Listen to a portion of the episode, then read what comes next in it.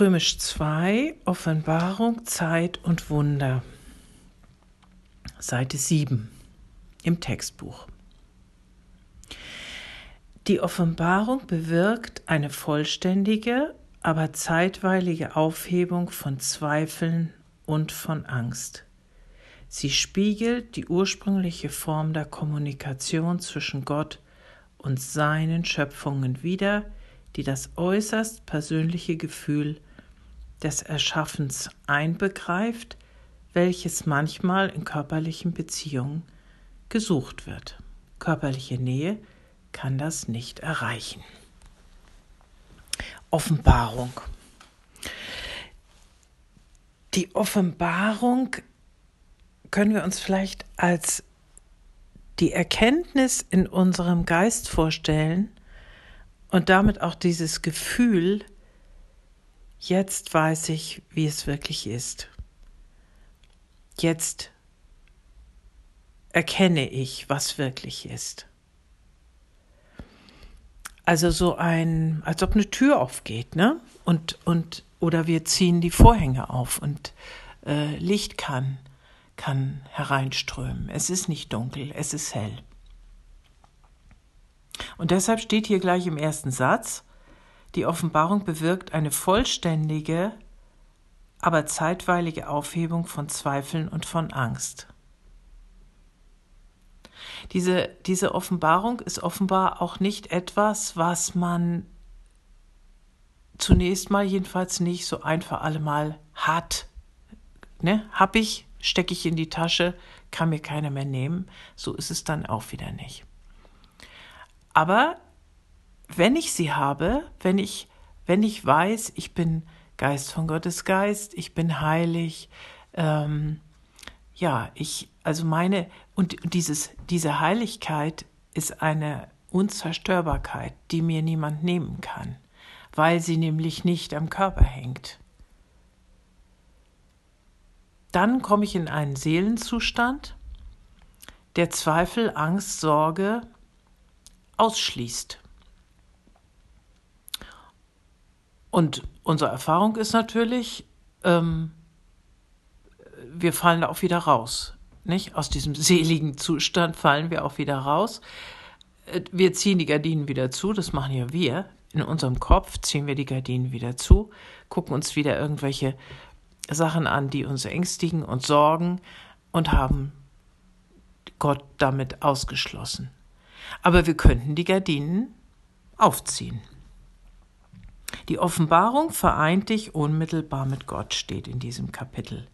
Es steht dir frei zu glauben, was du willst, und was du tust, bezeugt, woran du glaubst. Also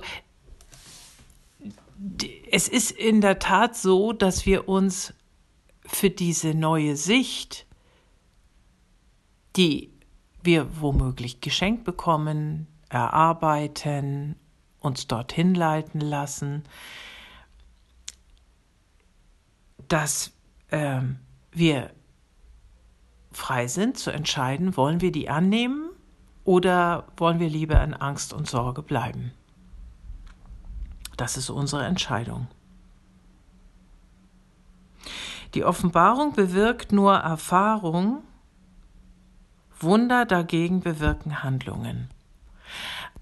Ich bin in dieser, in, in, in dieser, in dieser geistigen Erfahrung und in diesem Gefühl, es ist alles in Ordnung. Das kennt ihr vielleicht in so Situationen, ihr steht mitten in der Natur, wo es besonders schön ist.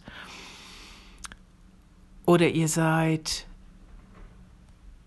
in einem innigen Moment mit einem anderen Menschen, den ihr sehr lieb habt. Und es ist so ein Moment von, jetzt fehlt nichts. Es ist alles gut.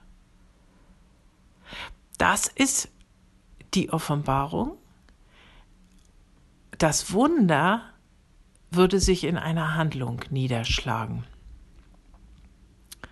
Mit dem, das Wunder geschieht dann, wenn ich aus diesem Gefühl heraus, aus der Offenbarung heraus, aus dieser Erkenntnis, sage ich mal so, es ist, es ist, ich würde es eher als Erkenntnis bezeichnen, ähm, anders handle, als ich normalerweise gehandelt hätte, als ich die Gardinen noch zugezogen ha hatte. Das ist, das ist dann das Wunder. Nicht? Also ich reagiere auf den Angriff des anderen nicht mit Gegenangriff. Ich äh, wälze mich nicht stundenlang schlaflos im Bett, weil ich mir die schlimmsten Albträume vorstelle, die da demnächst geschehen werden. Ich sinne nicht danach, wie kann ich mich an XY rächen, weil der hat mir schließlich auch was Böses getan. Ähm, hm, so. Also dann, also wenn ich aus dieser, aus dieser Erkenntnis, es ist alles gut, ich bin auch nicht beschädigt worden, ja, der andere hat mir was vermeintlich etwas getan, aber es hat, das kann mich gar nicht, gar nicht beschädigen. Das ist die Offenbarung, nicht? Die Erkenntnis. Und dann kann ich aufstehen am anderen Morgen und sagen, ah, das ist ja dummes Zeug. Ich muss überhaupt nicht reagieren. Oder ich muss nicht so reagieren, wie ich im ersten Moment gedacht habe, dass ich das müsste.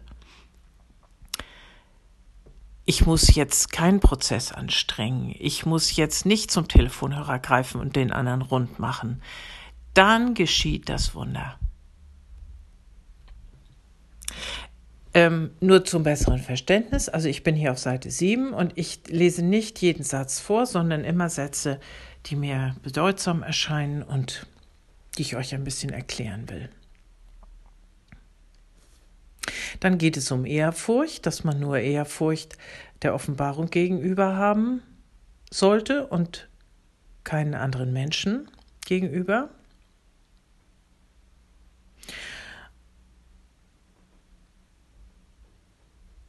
Und dann ist immer wieder von einem Ich die Rede. Und wir wissen ja, Helen Schuckman hat diesen Text nicht aus sich herausgeschrieben, sondern sie hat gesagt, ähm, den hat ihr Jesus diktiert. Und da steht dann zum Beispiel in Abschnitt 3, Satz 10, ich habe nichts an mir, was du nicht auch erreichen kannst. Also dieses Ich nach Helen Schuckman, da spricht Jesus zu uns. Und nehmt jetzt mal Jesus als Symbol, die geistige Welt, der Engel, also der, die, die Macht, die sozusagen äh, uns die Hand reicht und sagt, ähm, komm her, ne? du kannst Teil sein, äh, du bist Teil, du musst dich nur dazu entscheiden. Ich habe nichts, was nicht von Gott kommt. Der jetzige Unterschied zwischen uns, also dir und mir, ne, diesem Sprecher hier, Jesus, ist, dass ich nichts anderes habe.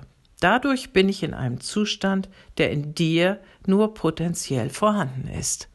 Also in Jesus ist es vollendet und aus den Geschichten, die wir aus der Bibel kennen, können wir nur sagen, ja, also wenn wir so denken und handeln könnten, dann, dann wäre unser größtes Problem erledigt, nicht? Die Trennung von Gott. Das können wir noch nicht, aber die Potenz, des, das Samenkorn dieser Fähigkeit ist in uns, wird uns hier gesagt. Und dann kommt ein Bibelzitat, niemand kommt zum Vater denn durch mich, bedeutet nicht, dass ich in irgendeiner Weise von dir getrennt oder anders bin, außer in der Zeit. Und die Zeit existiert nicht wirklich. Genau.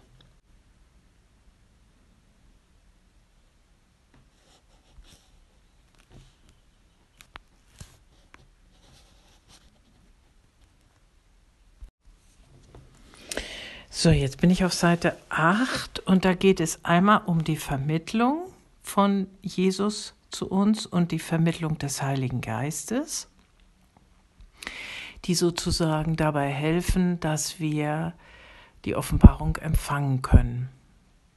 Und wieder sind es diese Begriffe, nicht, die wir, die wir aus kirchlichen Zusammenhängen kennen, die einerseits vertraut und andererseits eben fremd sind. Ähm, hängt euch daran nicht so auf. Also vielleicht reicht die Vorstellung zu sagen, ähm, zwischen, zwischen mir und der Offenbarung, also diesem Einssein mit Gott, diesem in Gott beheimatet sein, sind helfende Hände. helfende Geister, helfende hm, Gestalten, Engel, was weiß ich. Also ähm, ihr müsst nicht lange rumrätseln, was das denn nun genau sein soll. Das ist, glaube ich, nicht hilfreich. In Abschnitt 6 geht es hier um das Thema Zeit. Das Wunder verringert den Bedarf an Zeit auf ein Minimum. Auf der Längs- oder Horizontalebene scheint die Einsicht in die Gleichheit der Mitglieder der Sohnschaft eine beinahe endlose Zeit zu umfassen. Das Wunder jedoch hat eine plötzliche Verschiebung von der horizontalen zur vertikalen Wahrnehmung zur Folge. Das führt eine Zeitspanne ein, in deren Folge sich der Gebende und der Empfangene weiter voraus in der Zeit wiederfinden, als sie es sonst gewesen wären.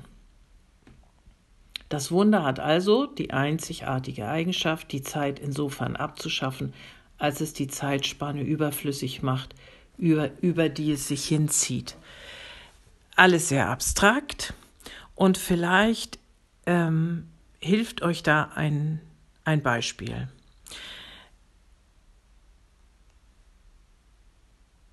Ich glaube, dass ganz viele Menschen, ich eingeschlossen, also wir identifizieren uns mit unserer Geschichte, wir identifizieren uns mit der Person, die wir glauben zu sein und eben auch mit allen Geschichten aus unserer Vergangenheit.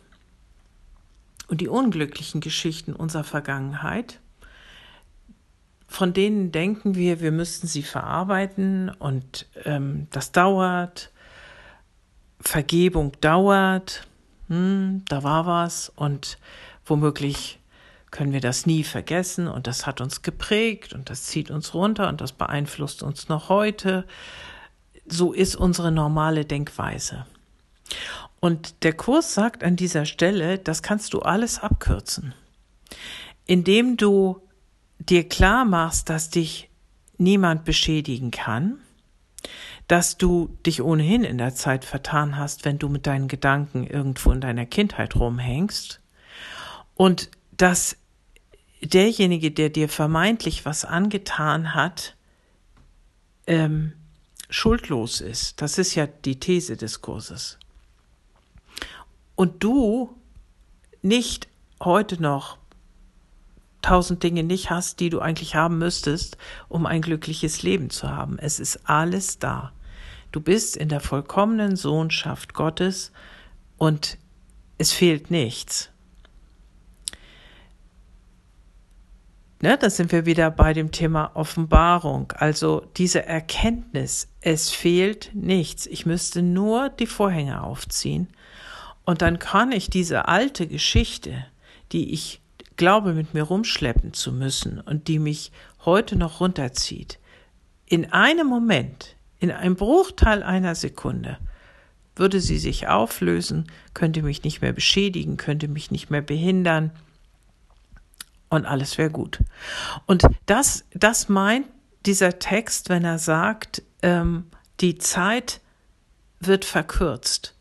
Also das, was normalerweise ein Leben dauern würde in unserer Denkweise, in dieser, in dieser, äh, ja, behinderten Denkweise, ne, dass wir denken, das muss ja und das geht ja auch nicht weg und das haben wir ja bei uns und das ist ja ein Rucksack, den können wir ja nicht in die Ecke stellen.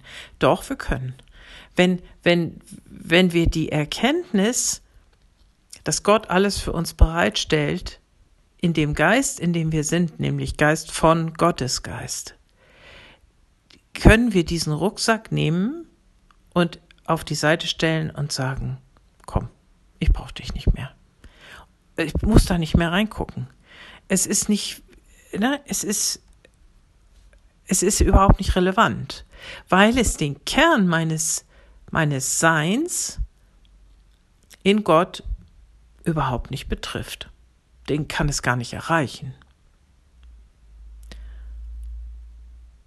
Wie mit dem Fingerschnips, ne? Wäre das weg, dann ist ein Wunder passiert. Das ist eine Entscheidung, das zu tun. Ja, soweit erstmal. Genießt das schöne Wetter. Es ist heute wunderbar. Liebe Grüße.